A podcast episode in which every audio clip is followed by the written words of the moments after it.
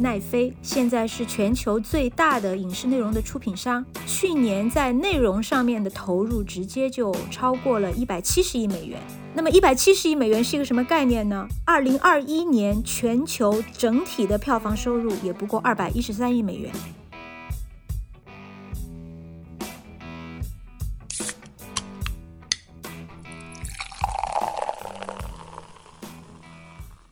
这里是商业就是这样。大家好，我是肖文杰，我是陈瑞。本期节目开始之前呢，我还是想特别感谢一下我们的听众，就是谢谢大家，呃，以我觉得是极大的这个温暖的善意来接纳了我这个代班主播的突然上岗。而且我上期由于这个经验不足吧，我这边自己录的时候喷麦的情况特别严重。那这一期我们也是根据大家的建议，包括我们团队自己也商量了改进的方法，希望效果能改善吧。谢谢大家。葛老师上一次节目上线之前就非常紧张啊，就是不知道大家的反应是怎么样的，我们就把那个评论区里面大家对他的喜爱都转发给他看，给他点信心。呃，反正希望大家能够继续支持我们。那我们就进入今天的节目，在第三十四期的节目里，我们盘点过各个行业的金字招牌。那个时候里，我们提过一个门类是视频网站嘛，当时我们就提到腾讯和爱奇艺这两个代表性公司的一个困境，因为他们要不停的花钱去生产内容，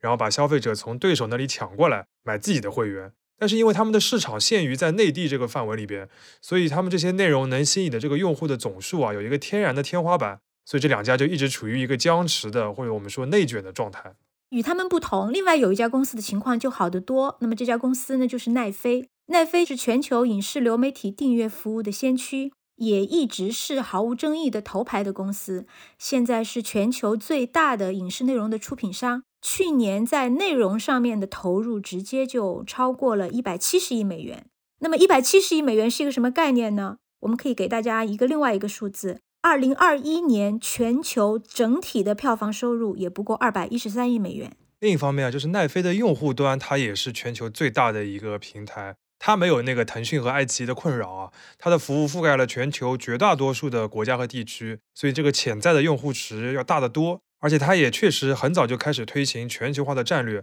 所以奈飞的这个用户数啊，过去几年持续的增长，目前是有二点二亿付费用户，再加上二零二零年疫情对于在线服务的这个利好，所以奈飞这两年一直都是美股市场的一个明星。它的股价从二零二零年初的三百二十五美元涨到了二零二一年的最高点，有六百九十美元，直接翻了个倍，成为了一家市值超千亿美元的大公司。但是最近奈飞也碰到麻烦了，它的股价大跳水，四月二十一日这一天就直接暴跌了百分之三十五，到了五月一日，它的股价已经跌回一百九十美元了。那引发这一轮大跌的一个直接原因，就是奈飞发布的二零二二年第一季度的财报的数据。而里边最让人失望的数据呢，就是奈飞的新增的订阅用户数。就这一个季度，奈飞的订阅用户有史以来第一次出现了下跌，比上一个季度要少了二十万，而且预计接下来一个季度还会再少两百万。要知道，它原本对外的宣布的一个预期是这一个季度会要增加二百五十万。那这个之间就有一个很大的落差，这个落差就直接让很多投资者对奈飞失去了信心，也引发了这次暴跌。我们其实也看到很多媒体很快就跟进了一些报道吧，然后有各种各样奇奇怪怪的标题，比如说奈飞神话破灭、奈飞的模式难以为继等等的很多。每次看到这种比较夸张的标题，我们的好奇心就会上来，因为奈飞之前一直都是一个好公司的代表啊。那这次股价大跌，是不是它真的出了很严重的问题，还是说其实没有那么严重？我们这期节目呢，就想借着这个由头来看一看奈飞目前到底是一家怎么样的公司。那我们会分三个部分来讨论。第一个部分我们会读一些数字，嗯，让大家一起来看一看，在用户数以外，奈飞还有哪些财务指标其实同样值得关注。第二个部分呢，我们就再看一看到底是什么导致了这一轮它的用户数的下降。那第三个部分呢，我们想再深入一些，我们想要看一看奈飞现在它的竞争优势到底是什么。第一个部分呢，我们就用一些财务数字来扫描一下奈飞这家公司。如果简单的把奈飞的业务分成收支两个部分的话，收入的部分其实非常的简单明了，就是它所有的进账收入都是来自于用户每个月的订阅费。所以大家平时就最关注奈飞的两个数据，一个是它的订阅用户的总数，一个是单个用户贡献的收入。根据二零二二年第一季度最新的数据，这两个数字分别是二点一一亿和十一点七七美元。那它们相乘，然后再乘以一个三个月，就是奈飞单季度的收入就是七十八点六七亿美元。这个单个用户贡献的收入需要简单解释一下哦，就是奈飞它因为有不同价格的套餐嘛，而且它在各个不同的国家和地区，它这个会员设计的价格也不一样。当然，如果大家都去买最贵的套餐，那肯定是奈飞最开心的事情。对的，那接下来呢，就是支出的层面。乍一看也比较简单啊，因为奈飞的这个成本或者说是花钱的大头就是内容上的投入，不管是去买版权啊，还是自己出钱做原创内容，这个就占了它整个支出的七成以上。剩下的一些呢是营销、技术还有管理的一些成本。这个当中，其他平台有可能营销的费用还是比较多的，但是奈飞这个部分比较少，因为它的品牌影响力，而且它这个线上的模式，使得它不需要打太多的广告，做太多的推广，它这部分的营销成本其实一直在往下降的，所以我们也可以相对比较简单粗暴的把奈飞的支出层面也归纳到内容支出这一个部分上。那所以，其实奈飞的这个生意模式，如果简单归纳，也真的就很简单，就是要让用户付的订阅费能够覆盖他所有的这个内容生产的花销和其他的一些成本。只要做到这一点，一家公司就能够挣钱。照这么说的话，我们看奈飞的财报应该很容易，但其实还是有一些比较 tricky 的地方的，就是这个支出的部分啊，在财报里的体现并不是那么直接的，我们不能直接去看成本那一项。这个地方稍微展开解释一下。就开头我们提到，奈飞去年一年就花了一百七十亿美元来做内容、买内容，对吧？这一百七十亿美元并不是一口气都算在当年的成本里面的，因为这样的话，奈飞的亏损就会变得很大。所以奈飞花这些钱买内容之后呢，他们会把这些内容记为他自己的一个非流动资产。这其实也说得过去哈，其实这也是很多大公司都会有的一种财技。而且你从另外一个层面来讲，它也符合逻辑，就是这些他花钱买来的内容。不管是买的版权也好，还是他自己去原创的也好，这些内容产生之后，的确是奈飞最重要的资产之一。那么你把它算成资产之后，就不算你的成本了，对吧？那么这个花出去的钱怎么来体现呢？奈飞会把它算在内容摊销里。内容摊销简单的一些理解，就是奈飞啊把这些买内容的钱分散算在之后几年的这个收入的成本里边。具体多少年呢？不同的内容有不同的约定，但最长不会超过十年。而且平均而言，奈飞百分之九十以上的内容资产会在这个内容上线后的四年内摊销完毕。刚刚肖文杰讲这一段，听上去会有点硬啊。我来举一个更简单的例子来帮助大家理解。比如说，奈飞花了一亿美元做了一部电视剧，那么在当年，奈飞就肯定要多一亿美元的内容资产。但是在上线后的四年里面，就是这部电视剧上线此后的四年里面，奈飞会在他的自己的财报里面累计去记上九千万美元的成本，所以就等于是这九千万美元其实是分四年花掉的。那么这就等于有了一个延期的效应。没错，这个背后的逻辑呢，其实就是所谓的内容的长尾效应。就奈飞觉得啊，就我买了个剧，会为我吸引来一些新的订户，但是这些新的订阅用户未必是马上就来的。可能后面几年还会有一些用户是因为这部剧而来订阅了奈飞的会员，所以它的成本呢也应该摊薄到后面几年来算。而绝大多数的剧，它在吸引会员方面的作用在四年里边就稀释的差不多了，所以它会有一个呃百分之九十在四年里边消耗的这样一个说法。当然了，这个四年里边具体每年摊销多少是奈飞根据自己的一套模型来测算的，在财报里边呢并没有公开。总而言之啊，就这么做，在财报上的好处就是，每年奈飞的成本并没有它实际花出去的钱那么多，所以它的净利润数字上面变得比较好看。那么从二零一三年开始，奈飞就已经盈利了。对，不过啊，如果我们再去看另外一个数据，就会发现奈飞它其实手里面并不宽裕。那么这个指标就是自由现金流。这个财务概念，简单的说，就是一家公司每年手里面还能剩下多少钱去用于投资其他的业务，或者说用于偿还债务、回购股票之类这一类非运营的事情，就是他一个公司手里面还有多少闲钱能够用来干这些事儿。呃，差不多可以简单粗暴的理解为闲钱啊。那这个自由现金流，奈飞一直是负数，也就是说它没有闲钱。实际上，奈飞每年还是要靠借债才能维持那么多内容上的投入的。它的长期债务这几年一直在一百五十亿美元上下，只有二零二零年是一个例外，因为当年的疫情，所以全球影视行业不是停摆了一段时间嘛？那奈飞就没处去投资内容了，所以当年的内容支出少了很多，当年的自由现金流也转正了，长期债务也减少到一百四十亿美元。结果到了二零二一年，它又变回负数去了。所以呗，就是奈飞到目前为止，它其实还是一个标准的烧钱的状态。对的，而且根据奈飞的计划，它在内容上的投入这一个部分，它是不会减少的，只会继续加码。那从这个方面呢，我们就可以比较完整的来理解奈飞这次下跌背后的这个逻辑了。你此前订阅用户不断在增长的时候，大家会觉得烧钱没问题，是一个好事。但你现在用户增长放缓了，甚至开始减少了，出现了一个拐点，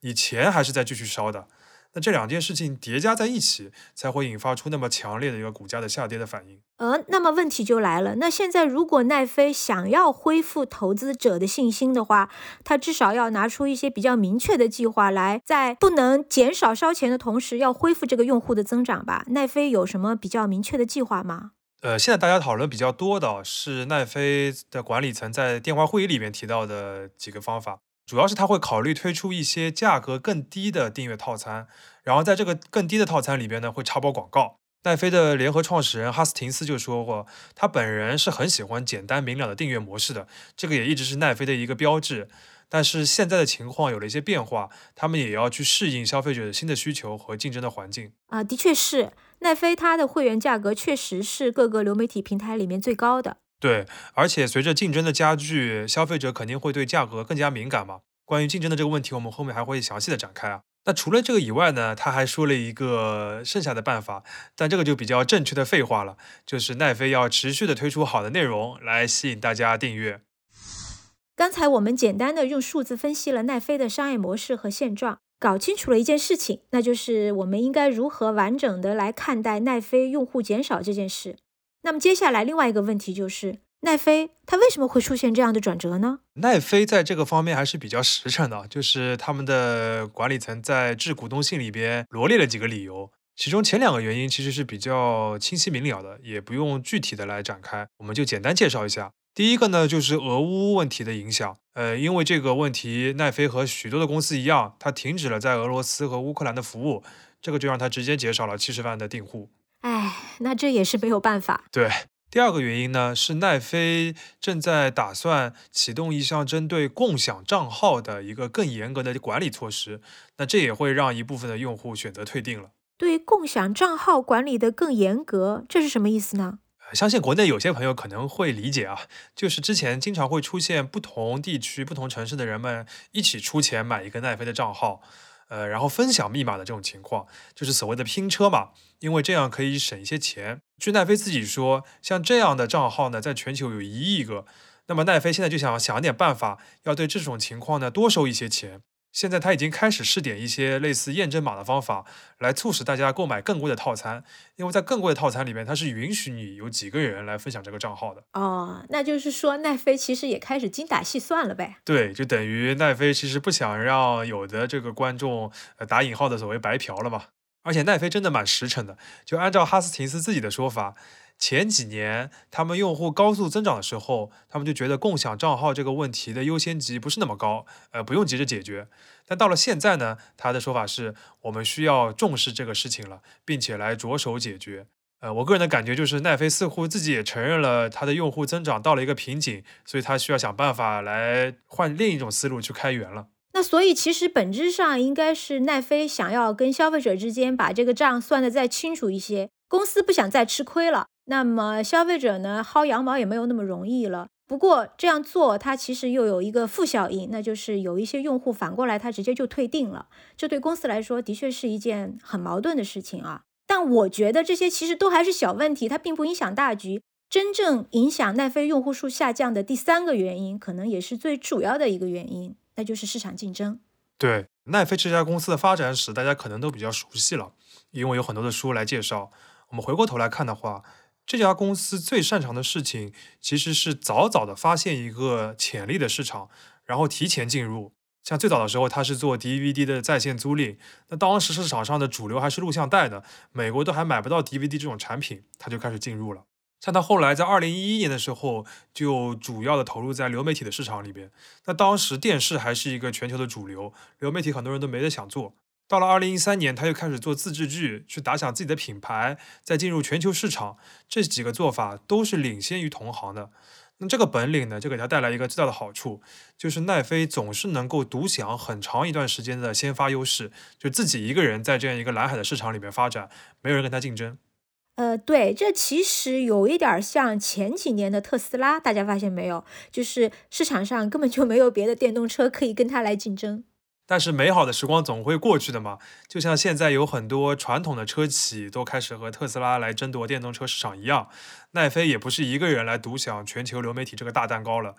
尤其是在北美这个最重要大本营的市场，它开始面临非常激烈的竞争。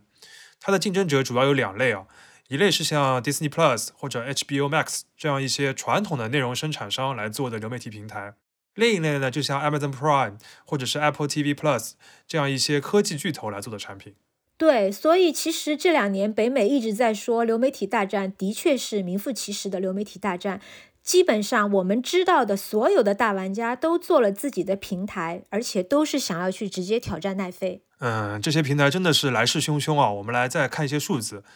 截至二零二二年第一季度，HBO Max。然后再加上 HBO 本来的那个付费电视，加在一起一共已经有七千六百八十万的订户了，而且单单这一个季度就增加了三百万。迪士尼呢，它就更加猛了。那 Disney Plus 它的这个订阅用户，从这个季度一开始的一点一八亿，猛增到了一点二九八亿，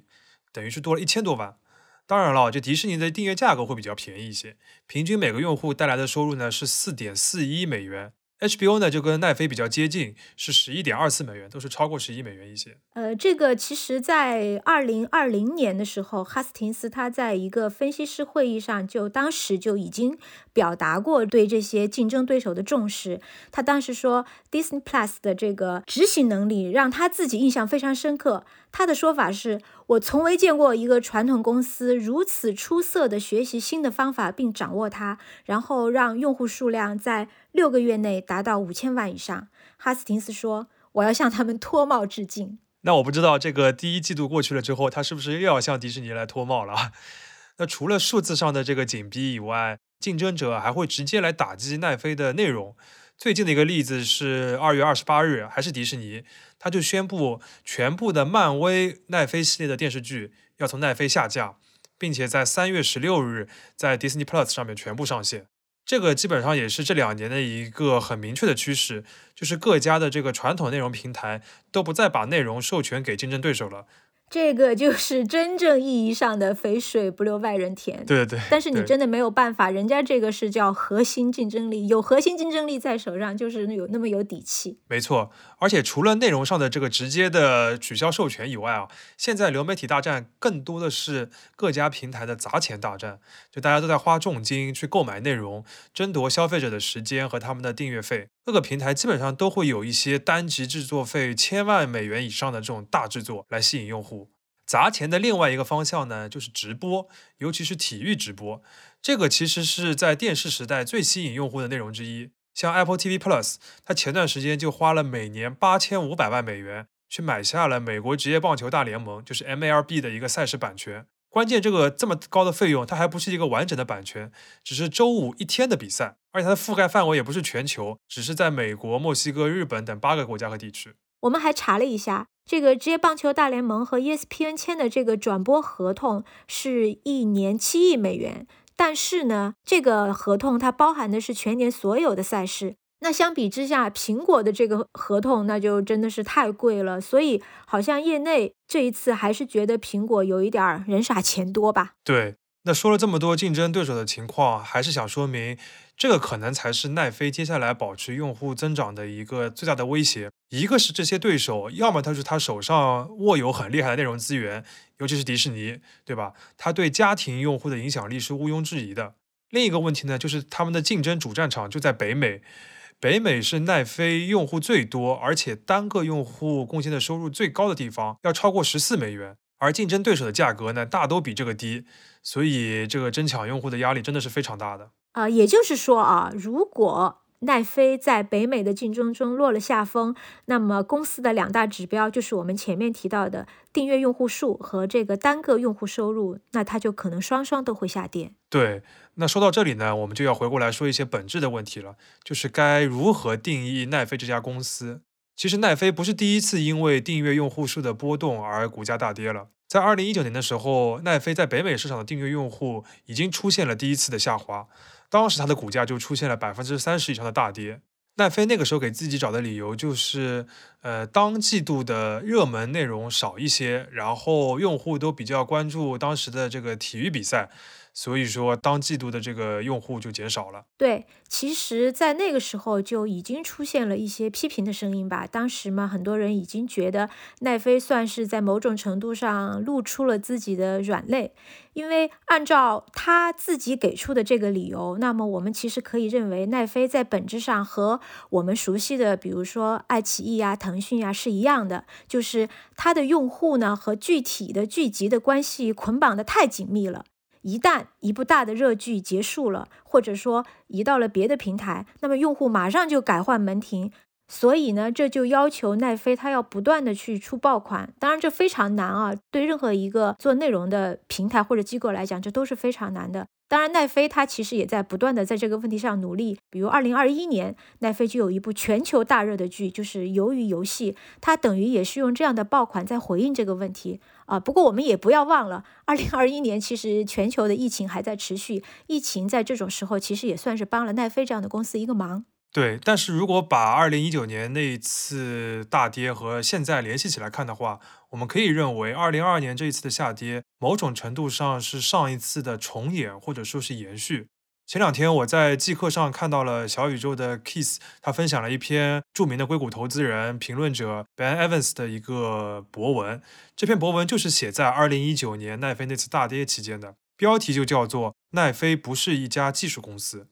这篇文章的核心观点是说，奈飞它是一家电视台，它只是通过技术来撬动并且进入这个市场。而现在奈飞所面对的种种问题，都是电视问题，或者说是内容行业的问题，比如要该花多少钱来拍剧，该请哪些明星、哪些导演，该不该花大价钱来买经典的 IP 等等等等的。呃，我觉得这个总结还算是到位吧。其实，二零一九年奈飞大跌那一次。呃，我们 第一财经杂志呃也做过一篇稿子的，应该嗯，肖文杰应该在这个 show notes 里面都贴出来了吧？我记得。对，其实啊，奈飞相比于它的竞争对手，比如说迪士尼啊或者华纳等等，它其实并没有什么本质上的，我们说它内容上或者技术上的护城河。他们双方其实是需要在一个战场里面去硬碰硬，完全的要靠内容来争夺用户的订阅。那既然我们现在把奈飞看作一个电视台，那不如我们就沿着这个思路深入下去。我们再来看一看奈飞到底是一家怎样的电视台，在内容行业的同类竞争当中，奈飞这家电视台到底有没有优势？首先从财力上面看啊，奈飞还是有很明显的优势的。虽然我们前面讲到，就是它的竞争对手都在加码的砸钱，但这个砸钱的规模还不能和奈飞来相比。你像亚马逊，今年在内容上的预算大概是六十亿美元。Disney Plus 呢，大概只有八亿美元。当然，迪士尼的部分只算了它这个在该平台上的原创的新作品啊，就迪士尼自己的全年的这个内容预算还是比这个要多得多了。那所以接下来的问题就是，奈飞它应该如何去花好这么多的钱？也就是它到底应该如何去购买和制作内容？这个呢，其实也是所有的内容行业一个最最最经典的课题。那接下来我们就展开讲讲这个方面啊。前面我们提到了很多数字。但在这个问题上面呢，我们可能要破除掉一些数字的迷思。过去大家讲到奈飞的内容制作能力，都会提到一个关键词，就是大数据分析。就是说，奈飞和传统的电视台、影厂不一样，它做影视剧仰仗的就是自己的数据收集和分析能力。它通过数据就能知道观众喜欢看什么样的故事、什么样的导演、什么样的演员，然后把它们组合在一起。其中最有名的案例就是奈飞自制剧的一个开门红，就是《纸牌屋》嘛。对的，我记得奈飞那个时候会说，他们通过一系列的数据分析，发现喜欢《纸牌屋》这个原版故事的观众，同时也喜欢大卫芬奇，也很喜欢 Kevin Spacey。对，然后他们就把它捏在一起，就出现一个热剧。不过在这次做这个选题的这个探究的过程当中，我越来越觉得，所谓大数据的分析，在奈飞做内容过程当中的作用，其实是有些被高估了。实际上，奈飞在自制内容，包括买内容的时候，还是非常看重人的作用。与其说是基于数据或者科技的一些做法，不如说是非常传统的一个制作理念。我肯定同意你啊，但是我觉得我们应该把这两个问题要特别仔细的展开，好好讲一讲。我们分两个部分来说啊，第一个部分是内容的策划或者说是立项，另外一个部分呢就是内容的执行。然后我们就会发现，在这两个部分里边，数据都没有想象中那么大的作用。我最近隔离在家，就跟着家属看那个韩国的偶像剧《解闷》，里面就看到一个情节：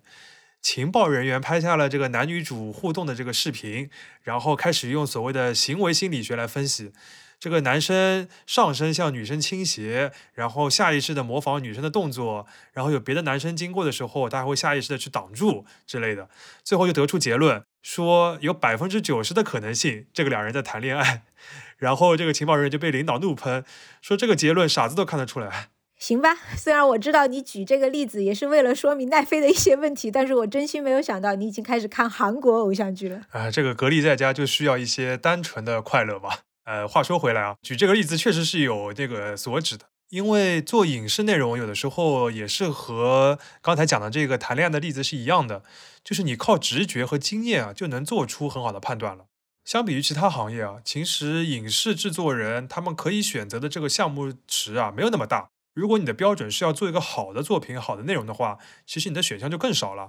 因为创作行业的一个基本规律就是，最好的创作者能够创作出最好的作品，而最好的人永远只有这么的一些。那奈飞的一个经典套路呢，就是他在进入一个新的市场的时候，就会用一些名导演、名演员，或者是有话题性的一些经典的故事来打响知名度。比如说，在日本一开始就翻拍了知名度非常高的一个芥川奖的得奖作品，就是《火花》。后来这个影视剧也是我觉得近几年来最好的一个日剧啊。那在印度呢，他就会和沙鲁克汗这样的一个巨星来合作。当你的目标是这样的时候，其实你可以选择的这个范围就很少了。这其实就有一点像商业地产的选址。如果你比如说你要开便利店，或者你想要装这个自动柜员机，那么你就可以根据大数据来选址，因为这样的情况一般是要在一个城市铺开很多很多家、上千家的规模。但是如果你是想开一个苹果的旗舰店，或者说你要开一个奢侈品店，那么你能选择的地方就没有那么多了，可能看来看去也就那几个点位。这个时候，相对于你用数据分析去选址，更关键的其实还是要把几个可以想见的就那么几个地方赶紧把它敲定下来。蛮同意这个比喻的。那这个呢，就涉及到我们要讲的第二个部分，就是内容项目的执行。这个其实是奈飞真正有优势的地方，就是它有足够的钱去砸最好的创作者的资源。他们每到一个新的市场啊，建立了分公司之后呢，就会组建一个经验非常丰富、资源非常充沛的制作人的团队，然后给这个团队非常大的权限。每个制作人基本上对于做什么项目有一个决定权的。那这个自由度呢，就能让奈飞做出一些改变当地行业生态的一些创新的做法。那这个我觉得还是需要一个例子再说明一下。呃，我们还是举这个奈飞日本的例子啊。大家都知道，动画在日本市场是非常重要的，而且动画这个内容在全球也有影响力，所以奈飞一开始就瞄准了这个方向。那日本传统的动画呢，是制作委员会制度，就是你参与一个动画的各方的一些公司，比如说原作的出版方啊、电视台啊、主赞助商啊、周边的开发商啊等等的，大家攒在一起变成一个委员会，这样可以绑定利益，共同前进。问题就是啊，在这个制作委员会里边，你真正制作动画的骨干的人员，比如说画原画的，然后做人物设定的这些画画的人，是不在这个委员会其中的。他们是像项目的承包商一样的，按照一个个项目一签合同，是去拿劳务费的。那这就很容易产生几个问题啊。第一个就是创作者和制作人员的收入偏低，而且工作条件不好，所谓的这个黑心企业啊。另外就是你项目一结束，这个团队就散了，不容易形成一个团队的这样一个配合的能力。第三个就是作品的主导权是在制作委员会这边的，而不在创作者这边。那么很多商业的考虑就很容易去影响作品本身。那奈飞在日本做这个动画市场，它是怎么做的呀？奈飞呢，他就打破了这个制作委员会的制度，他就去找那些最好的动画制作公司，或者是那些导演的团队，跟他们一签就签几年的长约，给你一大笔钱，你就负责做出几个作品出来。那对于创作者来说呢，他们就摆脱了制作委员会各位大爷的一个掣肘，可以获得更高的自由，而且也能获得更稳定的、更长期的收入，你就安安心心的制作了。日本著名的这个动画人石川光久他就说，奈飞给的制作预算是日本平时水平的一个两到三倍。这可真是二话不说土豪包养。对对，我觉得土豪包养就是总结了奈飞在日本的这个动画打法，而且奈飞对此也有一个说法，对，嗯，对对对，而且奈飞对此也有自己的说法的。他们说，平时日本公司的这个预算比较低，是因为按照日本市场的容量来计算的。那奈飞呢，你做这个内容要考虑的是全球市场这个容量，所以预算多一点也是正常的。的确，这个全球市场它其实某种程度上也是奈飞敢于去改变，就是去到一个新的市场之后，改变当地市场游戏规则，有这样一个底气。对，然后在具体制作的时候呢，奈飞也基本上不会用所谓的数据分析去干扰创作的一些细节。这里举一个电视剧的例子啊，就是《全裸监督》，这是奈飞二零二零年在日本的一个重点项目，也是一个蛮出圈的话题作品。他的导演武正勤他就吐槽过，在奈飞找到他之前啊，他就觉得日本的影视业不太好，因为开个企划会，大家讲的都是数字，讨论来讨论去都是什么样的组合比较好卖，而不是什么样的故事比较有趣。那这种情况其实在国内的影视行业里面也很常见吧？这几年这个行业里面，大家都在所谓的说的这种爆款方法论。没错啊，但是武正勤他就说到，呃，反倒是这个流媒体的先驱奈飞，他根本就不管这些所谓的爆款方法论。在这个全裸监督的企划里边，奈飞只提了两个要求，第一个就是要体现故事中的全球普遍性，第二个就是要重点描绘失败者的故事，就这两条，别的我就不管了。你看吧，谁能想到最有艺术追求的居然是金主？那话说回来吧，其实这种工作方法才是理所应当的，它就是一个老派的影视制作的方式。说的好听点儿，就是应该要用足够多的钱和足够多的自由去尊重创作者。当然，这样也是对的。呃，艺术创作就应该这样。这种方法论其实跟我们以为的那种数据驱动在本质上并没有什么逻辑关系。对的，所谓的数据驱动呢，可能会在一些大的战略方向上面，或者是在营销啊，或者是内容推荐啊，包括用户体验方面是有帮助的。奈飞在这方面也确实做了很多的工作，但是它肯定不是用来指挥内容生产的。当然了，奈飞也不是完全的放任创作者，他对一件事情的要求很高，就是速度。这总部会不停的 push 当地的团队，然后当地的团队呢也在不停的 push 那些创作者，他们会问为什么没有新的项目计划？为什么上次企划会已经拍板的事情到现在还没有推进？我看到一个例子啊，就是有一个跟奈飞合作的动画工作室，有一次因为一个事情拖延了这个进度，啊，这个倒也是很常见的吧？内容生产嘛，大家都很任性。对，结果呢，他们就收到了奈飞制作人一个非常严厉的催稿啊，就质问他们为什么没有进展。想做这个故事的不是你们自己吗？这也太原汁原味了，我感觉我听到了一句日文。对，就是日日日剧里面经常有的那种表达啊。对对对，包括全裸监督的制片人也会提到，奈飞和其他影视公司最大的一个区别呢，就是快速决策。他有的时候不得不几天甚至是一天就要对一个项目的去留来做出一个判断，还要非常直接的去否定别人的一些想法。你要知道，直接的去否定别人，在日本人那边还是不太容易的。啊，这么快的速度，我觉得也就是我们很熟悉的互联网公司了。对，那现在我们总结一下，今天呢，我们借着奈飞股价大跌的这个由头，完整梳理了一下这家明星公司的现状。我们先是看了在财报数字当中，除了新增用户数以外，还有哪些重要的数字。然后呢，我们又分析了奈飞用户数下降背后的原因。我们重点讲了它面对的这个激烈的竞争，最后我们又从奈飞是一家电视台这样一个假设的这样一个本质去出发，探讨奈飞如何生产内容。尤其是最后一个部分，让我们看到，虽然此前奈飞一直有科技公司或者数据颠覆的这样一个名声，但是在内容生产上面，它还是遵循了比较传统的一个理念。虽然技术不断的发展，但截至目前，内容生产的基础逻辑还是坚持不变的。商业就是这样。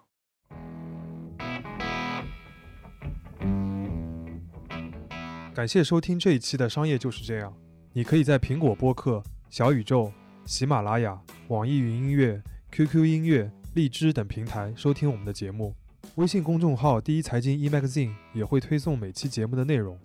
如果喜欢我们，欢迎你在苹果播客给我们五星好评，并期待你在各个平台与我们交流。尤其欢迎分享你感兴趣的话题。下期见。